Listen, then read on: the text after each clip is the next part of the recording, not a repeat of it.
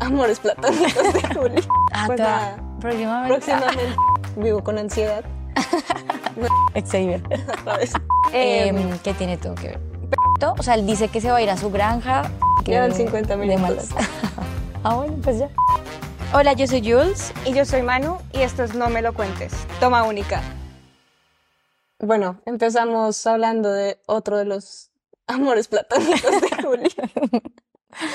Em, nada, eh, justamente empezamos porque hace poco compartió una noticia que se cansó del cine y se quiere retirar. Básicamente, se la compartí a Manu porque ya habíamos como hablado mucho de, de que esta iba a ser como un, un tema para el podcast.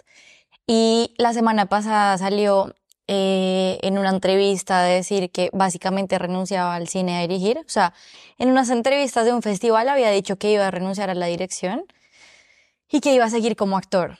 Y ahorita ya dijo como no, ni como actor ni como nada, o sea, renunció. Y básicamente la noticia se da porque mm, Pero él está estrenando No hemos dicho el nombre.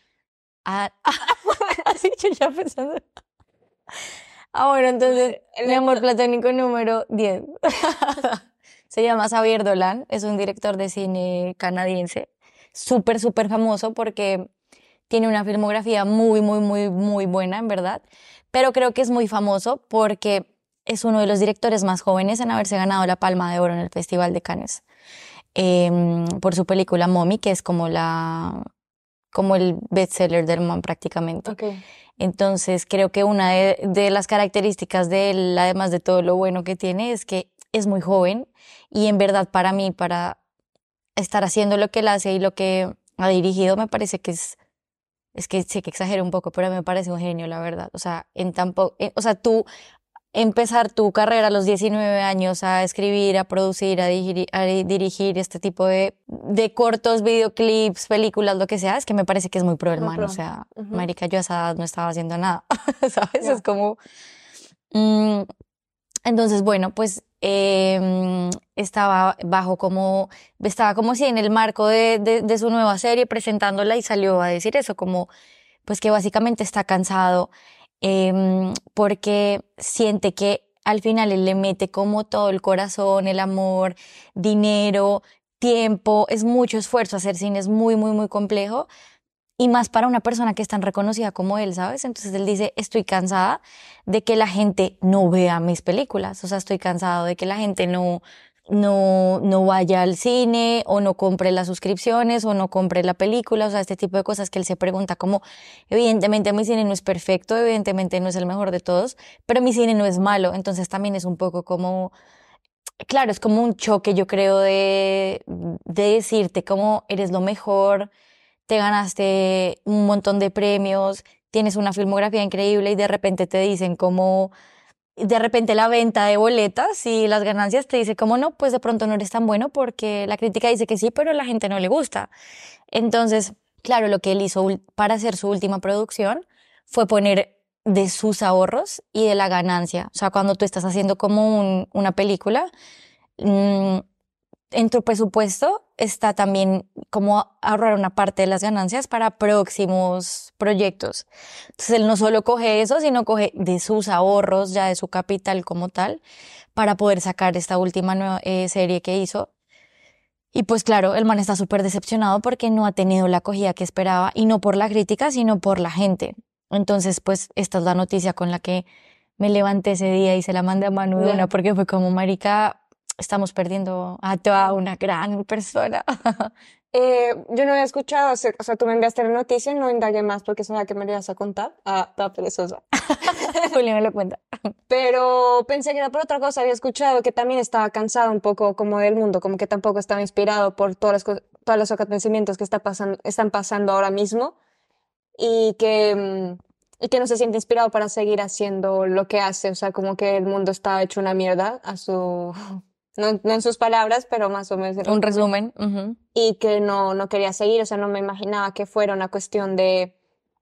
Para mí no es tan famoso, para mí es categorizado como cine de autor, o sea, cine de autor ya de por sí tienes que meterte en la cabeza que no vas a llegar a todas las a todas las pantallas del mundo, porque tampoco es un cine para todo el mundo, ¿no? O sea, tienes que tener en cuenta en eso, o sea, como que si quieres vender em, eh, taquillas como superhéroes o ficción o Misión Imposible o estas, pues deshacerte un poco de tu estética y de lo que te representa y los temas que representan es, es, es muy difícil. Pero no sabía que era por, esto, más que pensé que era porque ya estaba cansado. Como siento que también es, y que lo vamos a hablar, pero representa muy bien esta generación. Como que todo lo que es muy políticamente involucrado en lo que. Sí, sí, involucrado. Otra vez, no me invento. como involucrado, ¿sí? Sí. Ah, vale, involucrado en lo que está pasando ahora mismo eh, muy crítico acerca de, del mundo y, y, representa como esta generación que se siente muy frustrada por no conseguir las cosas. Yo creo que hay, bueno, una, un punto ahí importante es que, o sea, sí, él como que habla en general de esta rueda de prensa y es lo que dice respecto a lo que estás diciendo, lo dice ahí mismo y también apoya un poco su, su, argumento, pero él se va también más hacia una frase que se volvió como muy viral en las noticias y es como, bueno, que además que deja el cine y la dirección, es como que él tiene miedo de que el mundo está tan dañado que se convierta literal en un, en un caos de para, el, o sea, en una santa inquisición, por decirlo así. Entonces, claro, Xavier, Xavier es que yo le decía, aquí yo le decía Xavier como el profesor Xavier de X-Men. Eh, no. Y es Javier. Bueno, para todos, eh, para los que nos conocen, es claro, hemos estado hablando que es muy joven, claro, se retira a los 34 años. Claro. Ah, y, y en este contexto de, de marica me gasté todo mi dinero también en otras producciones, tampoco es que me retiro porque ya tengo mi vida hecha. Total. No. No es Tarantino. Entonces, uno, eso. Y dos, que, mm, eh, claro, o sea, en, en el, ya en el sentido que tú dices como, bueno, sí, soy joven, puedo seguir haciendo cosas, pues estamos también como en este auge de toda la huelga de escritores. Empezó primero la huelga de guionistas y pararon muchas producciones súper famosas como Stranger Things, un montón de películas, like Game of Thrones. Eh, porque claro, los guionistas están mamados de que literal son los que hacen un trabajo.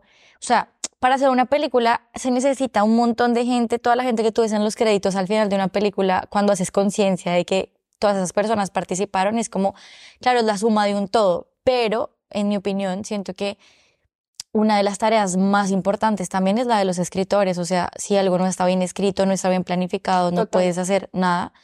Y estos manes salieron a huelga a decir como estamos cansados, no nos están pagando lo que es, los horarios son súper excesivos, eh, no tenemos los derechos como una cualquiera, como cualquier persona lo tendría laboralmente y no nos están pagando además y no nos están reconociendo todo el trabajo cuando se reproduce nuestro trabajo más de veces. Entonces es todo esto de las regalías y estas cosas que están como no más.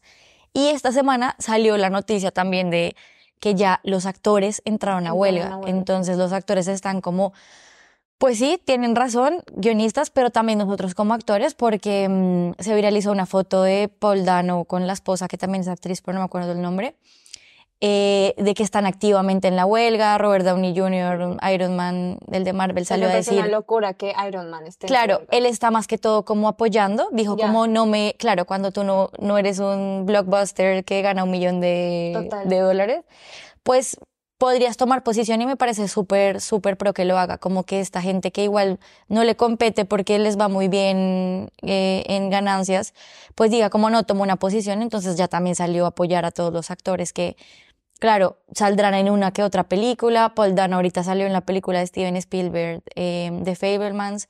Pero digamos que él tiene, él es un muy buen actor, pero tiene, tiene como muchas intermitencias. Entonces, así como él, que tú lo ves y lo reconoces en muchas películas, quizás por el nombre no, pero seguramente es el de Little Miss Sunshine y el daltónico, el hermano. Sí, A todo para nuestros oyentes. eh, pues claro, o sea, habrán un millón como él que no pueden eh, que no ganan regalías, que el trabajo es muy intermitente, entonces, bueno, se unen a esta huelga y también se une con lo que está diciendo Xavier Dolan, que es como, vale, o sea, más allá del dinero, es que eso está en la decisión de las productoras, que era lo que te iba a decir. O sea, de pronto él sí podría ser un cine más light o un poco más comercial, pero tú te vas y te ves algo de Gaspar Noé, es súper comercial porque las productoras se encargan de, a pesar de que es cine de autor, No, pues Gaspar Noé no lo, no lo ponen en todos los países. no lo ponen en todos los países, pero tiene una distribución muy grande. Pero no lo estrenan tampoco. O sea, yo me acuerdo cuando de Gaspar Noé me tocó ir hasta Tonalá en Bogotá. Claro, A ver, a son, Gaspar hay lugares específicos, ¿Cómo? pero, pero digamos que esa decisión la toman las productoras, porque las productoras al final deciden en qué canales de distribución va. Pero, cua- claro, cuando cogen una película y solo te la ponen en una plataforma o solo la, la proyectan en un festival de Sundance, claro, es que no va a tener mayor distribución. O sea, que debería ser mayor y que, y que podría ser por este tema del cine autor total. Pero creo que al, que al final están también en contra de eso, que es el, el dinero y las ganancias de muchas producciones que puede ser considerado cine arte, cine de autor, eh, cine europeo, etcétera. Es como, claro, se están quedando el dinero, son los ejecutivos, se está quedando el dinero, son las grandes Ya. corporaciones como seguro. Disney. Mm, entonces, claro, ahí va también la, el discurso de, pues, ¿dónde se están viendo mis películas? ¿Es la gente o, o- o son las productoras o son los canales de distribución que está pasando? Entonces, Bueno, yo creo que son ambos, ¿no? Es igual con Spotify y con todos estos, lo que pasó con las disqueras cuando salió Spotify. Eh, o sea, me parece muy bien, pero sigo, lo que te dije, me quedo en eso, o sea, no sé si es la gente, o sea, muy probablemente sí, creo que estamos en, y siempre ha sido así, ¿no? Como que toda la parte mainstream, se- obviamente por eso es mainstream, se consume más. Y cuando tú te alejas de la parte mainstream, pues tienes que tener en cuenta que ese tipo de cine eh, no es tan digerible. no es tan digerible, o sea, no es ver una película de Marvel. Lastimosamente que estemos en una sociedad donde no se, no se vea, pero, pero aún así yo no recomendaría Xavier a, a todas las personas. ¿Sabes? O sea, es esto. O sea, no lo diría a mi madre, mírate Xavier. O me pasó que estaba viendo Mommy, nos tocó pararlo con una amiga porque no soportó como estos, con- estos conversaciones Ok. que como que dan ansiedad, ¿no? O sea, es- este tipo de cine en el que da ansiedad, no solo por visual, porque Gaspar Noé da ansiedad por la historia, pero Y lo visualmente visual también. Em, Dolan eh, visualmente es, es muy lindo, pero su historia y sus personajes denso. dan muy denso. Entonces, cuando tú decides hacer un cine tan real y tan crítico y tan Visceral.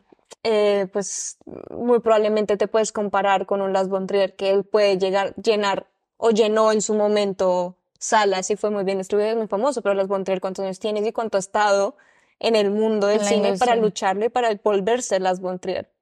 Igual Gaspar Noé, ¿cuánto ha estado? O sea, Gaspar Noé yo creo que ahorita tiene 60 y algo de años.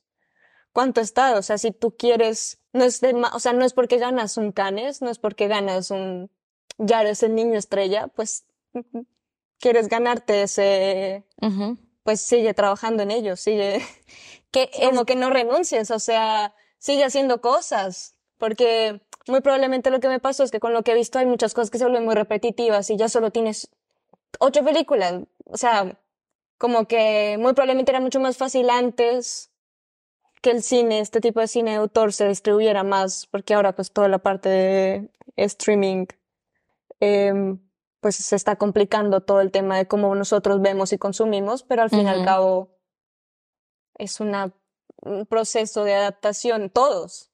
Es que sea- yo pensaba eso, como, como, ¿qué, qué diría Martín Scorsese cuando sí leyó la noticia, ¿sabes? Como, ¿qué es lo que tú acabas de decir? Que es muy generacional también, que, que yo creo que Martín Scorsese hubiera sido como, ni por el putas, ni porque no me compren los tiquetes para Taxi Driver, que al comienzo Taxi Driver no fue un blockbuster, fue mucho después y fue cuando se empezó a popularizar como La Naranja Mecánica, bueno, un millón de películas que se popularizaron fue mucho después de que las hicieron. Claro, o sea, el mamá hacer como, es que esto no es fácil, es que esto no es así, es que es la vida real. Entonces creo que también va muy atado a la generación y, a la, y al Total. contexto social de Xavier Dolan. Xavier. el profesor Xavier de Javier. Em, em, que tiene todo que ver. Pero sí es esto, o sea, o sea, me parece bien, pero lo había visto por otra parte. Si es porque no ven sus películas, es como... Es una percepción, es, una claro, percepción él. es, es normal, o sea, no es un cine... Claro, pero yo te iba a decir No que eres Thor. Total, sí, sí, sí. Sí, sí, o sea... Pero yo estoy, o sea, yo siento que yo se lo recomendaría a todo el mundo. Y ya te cuento por qué, cuando exponga por qué lo vamos a tomar. Vale. Esta es la conclusión. O sea, a mí me encantó. A mí me, me, me encantó. Me gustó mucho. ¿En serio? Ay, Sí, ah, sí, sí. ¡Qué felicidad! Es que es la primera vez que me lo dice. Contexto, no le estaba diciendo nada a Julio toda una semana. Sí, yo toda. ¿Te gustó? No, hasta que grabemos y yo como, ay, O le enviaba como meme, no, pistas. sticker. Sí, sí, sí. Sí, Em, total. Mm, bueno, sí. Perdón. Eh, vale, entonces es por eso quisimos hablar de Xavier porque Xavier, ya, sé que de Xavier porque mm, porque justo salió con la noticia, justo estamos hablando de toda esta parte de contexto de qué está pasando en el mundo y cómo vamos a progresar, no progresar porque progresar es ir a mejor, pero cambiar nuestros nuestros Las métodos, dinámicas. ujú. y de que el cine autor, pues al fin y al cabo, em, lo, ven muy pocas personas, por eso se llama cine autor. O Sí. sea, no por eso es cinearte, porque no es como, no es todo el mundo los que les interesa el cinearte. Y que para eso está este podcast, porque muchas veces Juli tenía un concepto de que todo el mundo piensa que el cinearte es aburrido. Exacto. Y para nada, o sea, tú ves a alguien como Xavier y... Y termino de Sofía. Y dices, eh, si te aburres con esto es porque tu vida es muy interesante. Eau de perfume. ah, bueno, qué bueno. A ver, sí, total. Entonces, a ver, Javier Dolan tiene hoy. Javier, ahora le dije Javier. Xavier. o en francés, Xavier. No, bueno, es de Canadá. Entonces, el francés de Canadá igual es diferente. De o sea, exacto. Entonces, sí, él, él igual es, o sea, es canadiense. em, tiene 34 años hoy. Empezó su carrera eh, siendo actor desde niño, o sea, esos típicos niños que empiezan a salir en comerciales, luego en pe- eh, pequeñas apariciones como eh, de figurantes, y así se fue metiendo como en el mundo de- del cine y de la televisión en Canadá. Eh, nada, hasta que empezó él a meterse en, en, en todo este contexto, le encantó, dijo como esto es lo que yo quiero hacer en mi vida y empezó como un estudiante, empezó como alguien amateur que él- le gusta mucho este mundo del cine, muy también Steven Spielberg, a grabar todo, a escribir, a escribir un montón, hasta que de repente el man dice, no, ya quiero hacer mi película. El man empieza haciendo un corto que le va muy bien eh, y lo premian en Canadá. Eh, y ponle tú que en el 2006, creo que fue que te dije, en el 2000, ah, no, en el 2009, él tenía 20 años en el 2009, 20 años. Y lo que hace es dirigir, producir y escribir su primera película que se llama Yo maté a mi mamá. Entonces, eh, claro, o sea, esta, cuando él sale con esta peli, le va muy, muy bien. O sea, en verdad fue como estas pelis de, sí, de cine de autor que se vuelven también súper independientes, salen en muchos canales y, y ya, y la rompe. Y de ahí empieza ya como a salir con toda su filmografía, que igual ya la, la diremos más adelante. Pero digamos que es un contexto para que sepan cómo, por qué es considerado como, sí, como un prodigio, o en mis palabras, como un genio, porque es que no solo escribió y no es una escritura increíble además, sino es que dirigió, produjo, eh, también edita, hace cámara, también actúa, actúa en muchas de sus películas como protagonista como extra. Em, y eso me parece increíble. Y creo que otra de las cosas como súper importantes para hablar de Xavier es que él es gay, es abiertamente gay, y creo que este tipo de, de problemáticas al crecer, que él vivió, eh, se ven muy reflejadas en sus películas, como esas relaciones de no solo de la homosexualidad, sino también de las relaciones familiares, de, de encontrar el ser, de encontrar su yo, de salir al mundo, de, bueno, hacer un montón de cosas. Entonces creo que este es como el contexto importante para entender a él muy bien y porque Vale. es considerado como, wow, eres muy joven y estás haciendo cosas muy increíbles, o sea, ¿qué está Sí, pasando? y que podría seguir, que eso es lo que digo, como, no hagas pataletas, sigue. O sea, sí está bien que no sea porque no te sientes inspirado por el mundo. Vale, Sí, está bien, pero que no te vean no significa que no hagas un cine increíble. Y que es muy difícil conseguirlo en, España, o sea, no, pues en Filmin, que es, que es la plataforma de cine independiente. igual es muy independiente. Pero igual ahí no está toda su filmografía, o sea, toca rebuscarla demasiado, entonces estaría cool que comparto contigo los productores que, que no es un, es un cine que se puede ver, Sí. un cine que llama al, al menos a un gran grupo, a un nicho grande de, de personas. Pero bueno, qué mal que se retire. Esperemos Entonces, Ah, bueno, esperemos que no y salga a decir como no, me van a apoyar. Y... Sí. Yo te quería preguntar algo y es, em, es hijo único, o sea, no es hijo único, pero es hijo de familia ¿Disfuncional? disfuncional o algo así. Eh, los papás están, sí creo que sí están separados, no estoy y vivió segura. mucho con su mamá. Y vivió mucho con su mamá, porque el papá es de Egipto, si no estoy mal, sí, es Ok. egipcio. Em, y eso cuenta él como de su vida a grandes rasgos, es que cuenta él y también la- creo que tiene un post en Instagram que habla del tema y es que, claro, él durante su infancia se sintió muy excluido, sufrió de bullying, pero a la vez estudió en un internado. Em, y él cuenta que él hizo mucho bullying, o sea, que, que además del sentirse como siempre un bicho raro y que no pertenecía, pues se terminó uniendo a estos típicos niños que terminan bulleando a todo el mundo. Y eh, tiene un post como súper lindo en el que habla de eso y también pide perdón, o sea, dice como, pues a mí no me están cancelando, no tengo por qué salir a hacerlo, pero él dice que él es muy consciente de cómo fue y de esto influyó en eso, que estuvo en ese internado, sufrió de bullying, luego él pasa a ser bullying y a ser bulleador terrible. Y eso le sirve mucho para esa narrativa de, de crecer y de, de salir del closet, de decir que es homosexual, de, de que él siempre lo supo de que, desde que era pequeño. Pero mm, claro, si ya le hacían bullying de por sí, pues no podía contarlo. Entonces, em, esto es algo muy presente en, en la vida de Xavier y también su relación con su mamá, porque sí, efectivamente fue una relación de madre-hijo y de eso es lo que trata su primer película prácticamente, que es es la Yo que maté a mi madre. Ah, Sí. bueno, no, yo maté a mi madre, pero con el que ganó Kane Es fue Mommy. Mommy. Sí, o sea, sigue Yo maté a mi madre, que es como esta que se ganó varios premios dentro de Canadá, como de, de premios ya internos del país, em, que trata de eso, de la relación de un hijo con su madre que él está intentando, él la odia, o sea, la detesta y está intentando como descubrir qué, qué onda. Y en ese camino, pues prácticamente él se da cuenta que tiene un millón de cosas en común con ella. Entonces es como, no, es, o sea, es una chimba.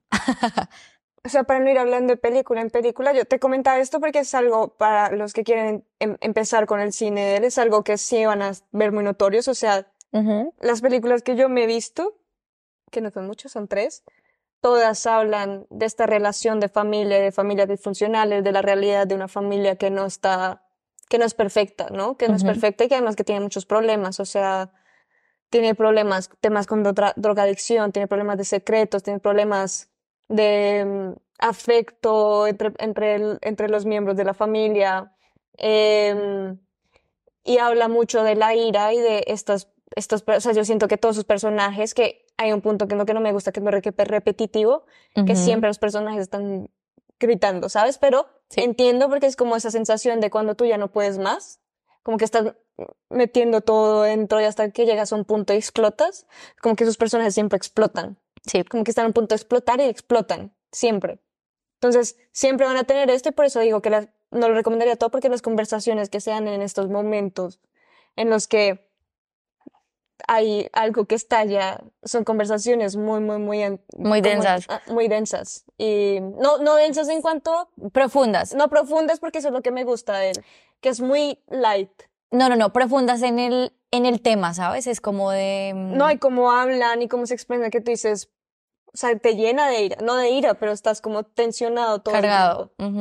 Y no es visual, por eso digo, no es visual, es la conversación y él, yo- o Total. sea, yo lo escribí como claustrofóbicamente bello, porque algo que está en sus películas es sentir que tienes una claustrofobia y que estás viendo al personaje que está a su punto de ebullición, embu- Bullición. de ebullición, eh, y, lo- y lo hace. Es que, de hecho, eso que está diciendo Manu, bueno, es es es súper característico de Xavier y es, hay una escena de Mommy, que esto sí, pues no, no importa hacer spoilers para que igual se la vean, que Mommy, los, pri- la prime- los primeros 40 minutos de Mommy están grabados en un formato 1-1, o sea, cuadrado. Cuadrado. Y hay una escena en que ya cuando tú empiezas a analizar y a meterte en la historia, está saliendo un poco esa relación problemática de, de, su- de su- una madre con su hijo igual.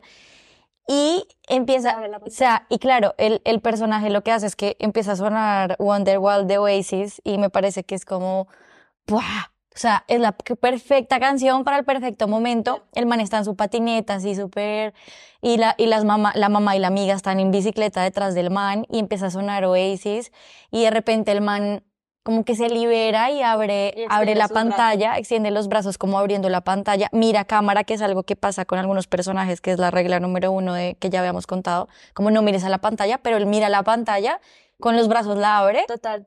Y significa eso, es como salir de esa claustrofobia, de salir de, Sí. de ese estado en el que estaba, abre la pantalla y ya toda la mitad de la otra película la ves en formato de cine. es Bueno, hay increíble. otra parte. Ah, yo pensé que habían dos partes. O sea, lo, lo concepto es, el concepto es cuando, claro, hay tanta tensión, es, es uno a uno, Ujú. pero cuando hay momentos de libertad o de que ya tomas un respiro, es, es 16, eh, 16, no, no. Sí, es eh, Sí, sí. landscape.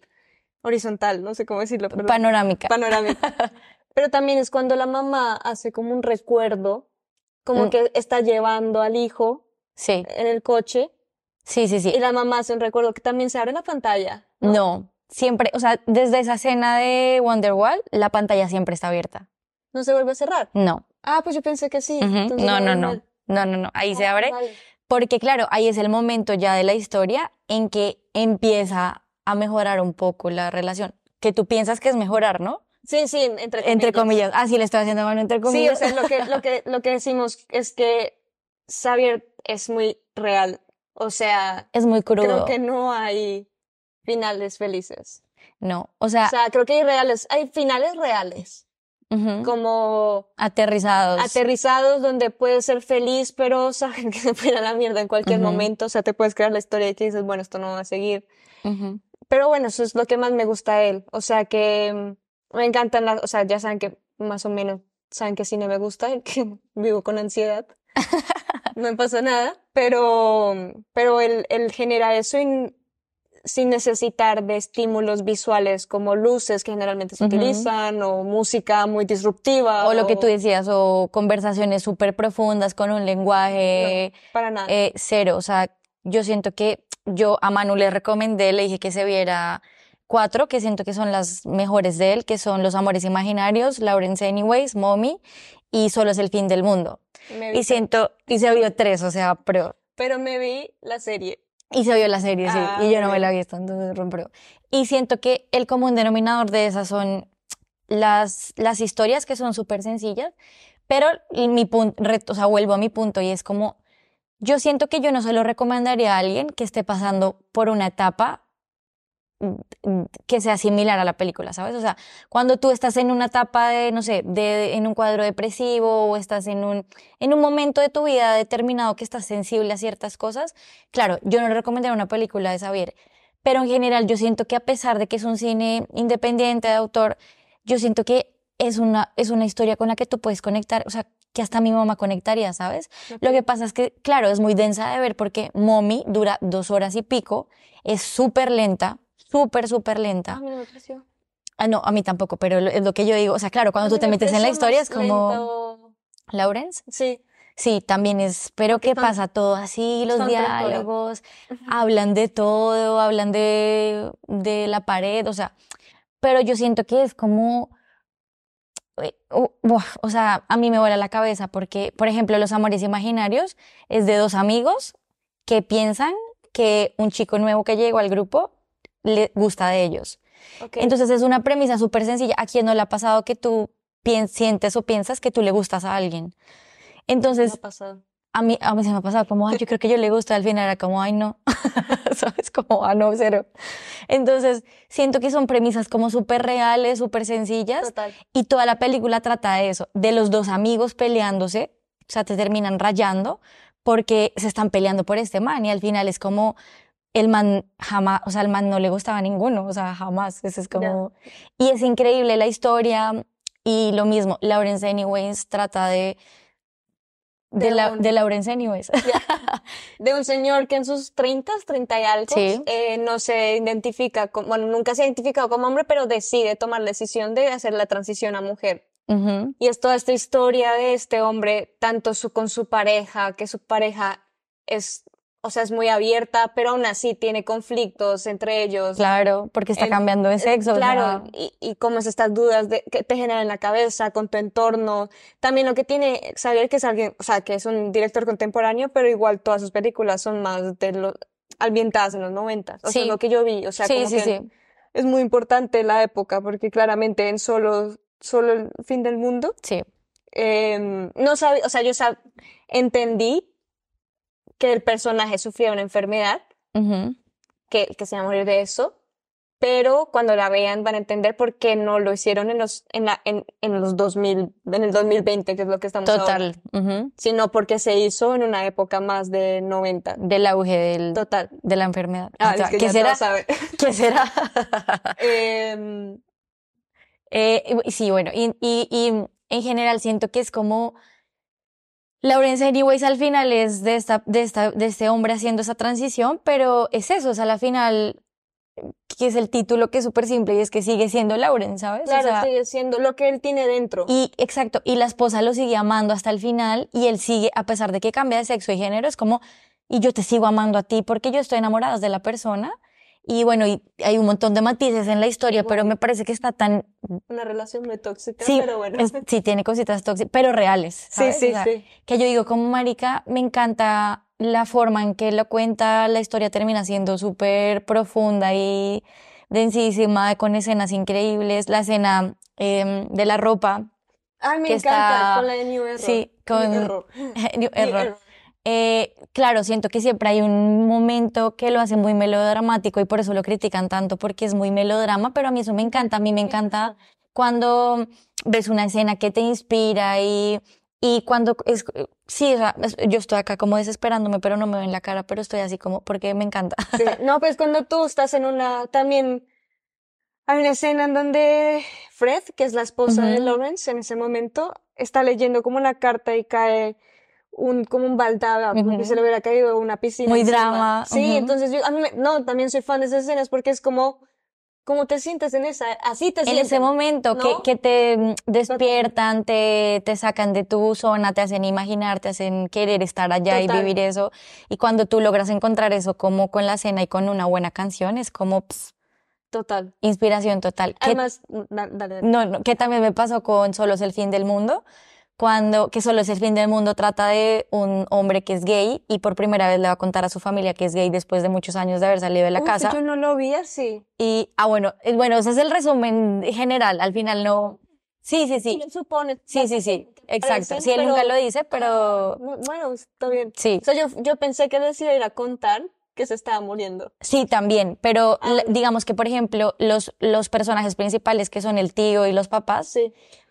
En el fondo sabían que era gay, pero él nunca dijo soy gay y me voy de acá a tener, que, que por eso iba a hablar, que cuando él tiene su exper- primera experiencia homosexual es con este amiguito que entra por la ventana Sí. escondidas y tiene su primer, que esa escena a mí me erizó, me puso, y empieza a sonar esta canción de em, no más, no más, eh, no más, no más", Total. que es una canción re X, pero por el contexto y la canción y empiezan como a jugar con las sábanas y con Y las con las sombras. luces, es una escena mucho más. Porque, claro, esta película son, son tonos fríos. Hay una zona como muy cálido que tú sientes ya el calor ahí. Y esa escena es con rosados y colores como mucho más pasionales. Entonces me gusta, bueno, el uso del color también lo tiene perfectamente claro este, este hombre. Y hablando de la música, para ser cine autor, que todo el mundo en, cine, en cines independientes intentan buscar música Super indie. como super indie, me encanta que utilice Celine Dion, me encanta que utilice Dido, no sé cómo se pronuncia, Dido. Sí. Me encanta que utilice, bueno, también tiene su música ahí independiente que Casey Castells. Sí. Pero, eh, ¿cuál fue? Me encanta que utilice Lana del Rey.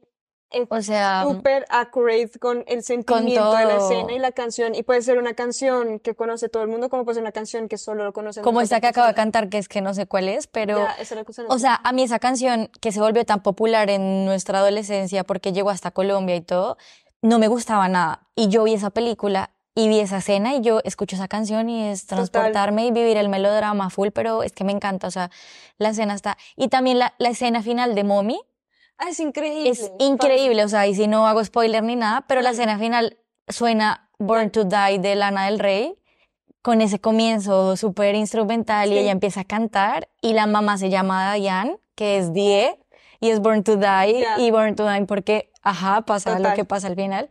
Que yo digo, como marica, es que me cojo la cabeza Sí. porque me parece increíble, es como que, parce, lo amo, o sea, Total. lo amo y por eso siento que se lo recomendaría a cualquier persona porque es como... Porque obviamente no somos objetivos. es objetivo. No, pero ¿sabes por qué no se lo recomendaría a todo el mundo? Porque yo tengo el, el pensamiento de que el cine no es, o sea, el cine, cada película no es para todo el mundo, o sea, Sí, no, yo te tienes tus entiendo. gustos y Tú- eso. Para los gustos, los colores. Siento que si eres una persona que le gusta explorar y que le gustaría, en este momento está diciendo, "Uf, estoy cansado de que ver, sí, obvio, te recomiendo Xavier Dolan. Pero conociendo a personas, es verdad, lo del momento es muy importante, pero conociendo a personas, yo digo, mira, a ti de pronto... Quizás te va a aburrirte, o como tu amiga que... No, pero es que ella sí está pasando un momento muy fuerte que no le gustan esos estímulos. Pero yo creo que a ella le gustaría ya después, Verlo, en ok. otra, pues porque a ella tampoco le gusta mucho las Bontrier. Ok, Pero no siento que están, no están en las Bontrier. sí, no, Pero- cero. Pero digo, como estos estímulos muy fuertes en cuanto a ansiedad o claustrofobia. No, claro, esto, es que no. él los toca, y, y, y claro, y ese es mi punto, no, o sea, totalmente de acuerdo contigo, sino que ese es el punto que yo digo que de pronto la gente encasilla una película de autor o porque es larga o porque es lenta o porque tiene mucho diálogo, como, no, esto ya va a ser muy deep, no me va a gustar. Y cero, o sea, siento que son historias que, que, que, mi, que mi mamá, que mi hermano, que mi papá, que mi amigo que escucha reggaetón. Mentiras. Sin ser prejuiciosos. No, yo amo el reggaetón. Pero digo, marica, o sea, que, que siento que tú puedes empatizar y por eso al final conecto más con las historias que otra cosa, que es como, yo, yo no soy parte de la comunidad LGTBIQ más ni nada de esto, pero claro, puedo empatizar muchísimo con Lawrence Anyways y puedo ser como, entiendo, la, entiendo más allá de, de las construcciones sociales, que, cuál es el problema que está pasando este personaje y yo me puedo poner los zapatos del personaje Total. sin, sin pertenecer y, y eso es lo lindo de las historias, que si al final empatizas con sentimientos con ellas, pues estás conectando y yo siento que Xavier, Xavier Pero a mí me puede parece que, conectar con... o sea, lo melodramático no me parece, pero sí me parece que algunas actuaciones son muy exageradas. Y cuando tú Sí. actúas exageradamente, como por eso te digo, o sea, llega un punto en que ya me cansé de tantos gritos. O sea, Se vuelve muy novelesco. Entiendo que la gente sí va a llegar a un punto de ira en donde grites así, pero no todo el, todo el planeta. Entonces siento que no llego a conectar con esos personajes porque primero sus situaciones son un poco más fuertes Ujú. de lo que yo he podido vivir en mi vida y porque tengo, tengo una, una- he tenido la oportunidad de una vida normal. Muy tranquila. Em, por eso necesito este tipo de películas. Em, pero no solo es eso, o sea, la historia sí, o sea, yo con mommy, aunque es una relación muy compleja entre hijo y madre, pues obviamente amo a mi mamá. el Empatizas un montón igual. Empatizo en el Ujú. contexto de que siempre he pensado que ser madre o padre es lo más difícil del mundo. Total. Pero, pero sí, a veces me parece que hay mucho grito, hay mucha exageración en, en, Sí. en, en, en abordar ese sentimiento que está muy bien desarrollado. Ujú. Pero te digo, ya cuando empiezas a ser tan exagerado, ya me alejas un montón. Y Esa es una de las, de las grandes críticas Claro. a Xavier y también que es un poco superficial en muchas cosas. mm, A mí, a mí me ha parecido un poco más que todo como en la forma de presentar a algunos personajes, como sí, sí, superficialmente digo, como no superficial de pasar por encima, sino más físico.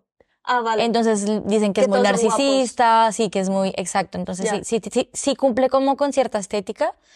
Eh, mm, y esto que es muy melodramático, que se termina volviendo un poco novelesco. Ya. Pero al final yo siento que para las historias, a, a pesar de que tampoco me gusta mucho eso, sí me, sí me hace sentido. un Sí me conecta porque siento que todo es consecuente. No es como que empezó a gritar porque sí, no, sino como que hay momentos, o sea, empieza a gritar porque sí en el momento, sí, como cuando se están, se están peleando la- en Mommy eh, ellos Bueno, dos. es que Mommy, estas escenas gustaron, no sé si fue por la, por la primera película que me vi de él. Eh, En la, en, en Pero Solo la- es el fin de mundo en la cena de la mesa. no, pero también la del coche, también con Antoine. Sí, O sea, hay muchas escenas en donde Antoine, que es un personaje que explota cada cinco segundos. sí. Y yo digo, mira, yo sé que tiene, o sea, pero explotar cada cinco segundos creo que no es tan real o no lo he vivido yo para poder llegar a ese punto. Sí, eh, Pero es esto, es como que explotan muy fácilmente. sí, sí, sí. Y es como, bueno, fácilmente, perdón, la palabra no es fácil el, el, el momento en que viven, pero, Es pero cierto. sí se centra mucho en explotar la ira. En- en- sí, creo que una, esa es una de las cosas que más mm, te podrían desconectar, Pero, mm, pero no, sí, o sea, por ejemplo, también todo lo que hablamos de la música, o sea, yo siento que el man ha elegido canciones y grupos increíbles. en sus escenas que yo digo como, y una de las que más me gusta son las de Ludovico Einaudi, que es un eh, compositor italiano, y bueno, el man ya ha participado en un millón de películas, eh, pero, y en un millón de películas de, de Xavier, pero también conocidas como The Father, eh, This is England, que me encanta. Eh, This is England, la banda sonora que la hace Ludovico es, pf, parece brutal, brutal, Ya. brutal. Y él le hace la banda sonora a Mommy en esta escena, que hay una escena súper increíble, que es la mamá La que imaginándose yo te dije. que otro pensé final que alternativo. otra vez. Ah, sí, no, no, no. ¿Tú dices Y, spoiler? Ah, no mentiras, se sabe. ah, no, no, no, bueno, es como, sí, cuando tú te imaginas como, ¿qué, qué hubiera ¿Qué hubiera pasado? pasado? sí. Y empieza a sonar la banda sonora de Ludovico. Es que esa escena me parece que es tan real, le pasa a todo el mundo. Es como, No, mi, mis, mis Las expectativas, total. Y cuando sale la de Visage, la que te dije que era de Lawrence Anyways, que Sí. es una de mis escenas favoritas. Sí. O sea, esa, que es cuando Fred, la, la esposa, ella como que también quiere ser una nueva mujer, ¿no? Como Sí, sí, sí. cambia, como cambia su sentido y va a esta fiesta y es súper ice white show. sí, sí, sí. Pero ya con su, o sea, su make-up y todo, me, me encantó y esa canción fue como, oh, está muy Sí, cool. se pone un vestido de gala, Total. se ve divina. No, me Se encanta. muy cool. Me encanta, me encanta. Y, mm, y ya al final siento que también se ve muy reflejado porque eh, eh, Xavier también ha participado en muchos videoclips, en la dirección de muchos videoclips. Y uno de ellos es Adele, que, que. Manu también me había dicho que había visto. Y pues le dirigió Hello, le dirigió Easy on mm, Me. Easy on Me. Entonces, claro, o sea, es como que el man no solo... O sea, es que siento que el man es muy completo, es muy 360. Ah, yo, yo, perdón por no ser objetiva. Pero es que me parece, claro, él, si no, si no lo reconoce, lo van a reconocer porque sale en It, en la última de It. Él es la pareja gay que, que Pennywise lo- los mata. Ah, no, Porque les hacen bullying en una feria de un pueblo, les pegan y, y, lo- y los botan al río. y también ha hecho voz, ¿no? Él es Saber, sí, sí, sí, sí. A toda él es. Wow. Y hace de pareja, bueno, gay en, en esa peli. Y, y, y la que hablamos, que Manu también la escuchó, que me encanta. Yo, la verdad, no escucho mucha música en francés, pero Indochine es un grupo canadiense que canta, College que Boy. canta en francés y la canción se llama College Boy y el video lo dirige Xavier y el protagonista del video eh, es el protagonista de Mommy y. Recomendadísima la canción, es buenísima, la letra es increíble Sí. y el video como tal es increíble, pero lo que más me gusta es que tiene mucho que ver con la infancia de Xavier, porque es un niño que lo bulean en el colegio, que Mira, está en un, eso- en un colegio cristiano. Te quería es un preguntar videoclip. acerca de eso. Porque tiene mucho sentido que toda su filmografía, ¿cómo se diga? Eh, sí, ¿no? Filmografía. Filmografía, ¿ves? Perdón. Em, va muy a lo que yo creo que él considera la vida y lo que ha vivido por experiencia. O sea, creo que lo exagera porque obviamente no, no sé si su vida ha sido así tan fuerte, pero sí es muy contundente que todas tus experiencias sean pasadas al cine y, y esto es lo que hace con él. Y que también me gusta mucho que te hace, eh, lo hablamos con los documentales, ¿no? Pero también Xavier te hace pensar tu, tu moral, ¿no? Con Mommy, que era un tema muy difícil, como tú qué harías o tú cómo responderías o Ujú. como que te hace pensar mucho esto y también lo pienso que es muy gener- generacional a todo esto de que pertenecer a una sociedad y pertenecer al, al discurso que se está hablando ahora mismo completamente, o sea, cumple completamente con toda esa estética de estar presente en un discurso que va más allá de, de las noticias. Y de haber crecido con, sí, con ese contexto social Total. total. Y ya, ¿sabes? Quería decir algo que me vas a matar. Tú tú me ibas a decir que, tú me dijiste que Lawrence era- iba a ser mi favorita, Sí. pero mi favorita fue Mommy. ¿Sí? Ay, Sí. bueno, re bien. Y- No, yo dije, de pronto le parezca muy melodramática o algo No. ¿sabes qué me pasó con Lawrence? Que, y lo que me pasa con Xavier, o sea, sé que va a ser muy difícil, ¿no? Porque cogemos referencias, pero Ujú. con Lawrence me pareció un déjà vu todo, como que fuera un collage. Sí, Porque sí, utiliza, sí. o sea, en Lawrence lo que me gustó, y ya sé por qué a muchos, muchas personas les va a gustar más Lawrence, es que utiliza más texturas, utiliza más em, paletas de colores Paletas en de colores. diferentes escenas, o sea, no se casa con que toda la película tiene que ser la misma paleta, toda la película tiene que ser con la misma estética, Todo va cambiando dependiendo del contexto del personaje, va cambiando depen- dependiendo de la- del contexto de la escena o del, del Ujú. momento en la escena, y eso me encantó, que, que fuera tan collage. Sí, que no se ve raro, ni se ve Pero fuera es de un sí. déjà vu, déjà vu muy bien hecho porque es su, su sello, o sea, no te puedo decir, esta escena me pareció, ah, esta- Sí, no. pero sé que ya lo he visto. Sí, tiene muchas influencias además el... Y algo que sí lo escucha, que no creo, me va a matar, y es que lo primero que pensé fue en Almodóvar. Sí, total. Pero ¿sabes qué dijo él? No. Es que yo pensé, yo lo busqué y dije, ¿será que sí lo toma como referencia? Y Ah, que dijo que era una- un chiste pensar que era igual. Sí, dijo, Sí. como para las, las personas, Sí, creo que las personas que me comparan con Almodóvar son, em, ¿cómo se llama esto? Bueno, homófobas y e ignorantes. E Y yo- ignorante. Sí. Yo, lo siento, no soy homófoba, lo juro. Ignorante sí, mucho. Pero Momoa, Pero bueno, no. es normal, ¿no? Por estas temáticas y también porque lo hablamos con, en Spider-Man, creo. Como el hecho de, ah, no, con Wes Anderson, perdón, de, de personajes femeninos. Los Ah, personajes sí. femeninos que retrata Xavier son totalmente diferentes a un estereotipo que se considera como mujer. Total. Y eso también me encanta. Y por eso lo, lo relacioné tanto al Almodóvar. Tienen personajes femeninos muy parecidos, con caracteres mucho más fuertes Sí. de lo que uno espera, como la típica mamá, tema de casa, super, no. Total. Y cinematográficamente hablando también se parece un poco. Bueno, no, cinematográficamente, obviamente, la ola nueva, esta francesa, nueva, no, sino en esta, eh, eh, Ujú. de Godard, de Gondry, eh, pues obviamente tiene referencias en cada Sí, en, escena. en cada escena. Pero sí siento que el sello característico de él es, es la escritura. O sea, siento que esa es total la diferenciación, más allá de- del, de la creación de la película y el making of, y la preproducción, post edición, lo que sea. Es, sí, la escritura es como él percibe esos momentos, como él los... Y su crítica al final, Sí. porque es una crítica constante a todo. Total, es Gente que era como- como, "Uf, qué bien. Total, porque, por ejemplo, Mommy es como un, Una crítica al, al, al- Es una crítica y lo, y lo hace a través de, inventándose una problemática Ajá. social, que por eso es que el gobierno dice como yo te cuido al hijo, pero bueno, la tienen que ver. Sí.